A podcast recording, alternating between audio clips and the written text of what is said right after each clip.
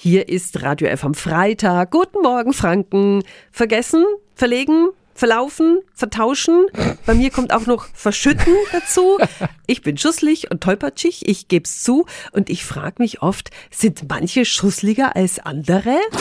Radio F. Jetzt Tipps für ganz Franken. Hier ist unser Wiki Peter. Gehen wir es mal wissenschaftlich an. Steffi, du leidest unter kognitivem Versagen. Ja, vielen Dank auch. naja, selbst Experten nennen das aber Schusseligkeit mhm. und dann klingt es doch gleich viel harmloser.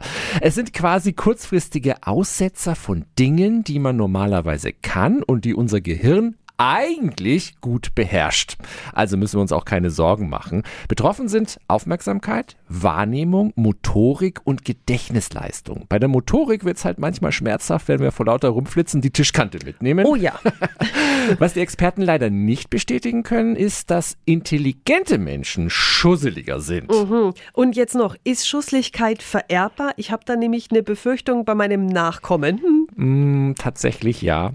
Ein Och. deutscher Wissenschaftler konnte nachweisen, dass es da ein Gen gibt. Wer eine bestimmte Genvariante aufweist, lässt sich leichter ablenken, ist vergesslicher und erlebt mehr Missgeschicke. Diese Infos und viele weitere Verbraucherthemen finden Sie auch online auf radiof.de. Tipps für ganz Franken von unserem Wiki Peter.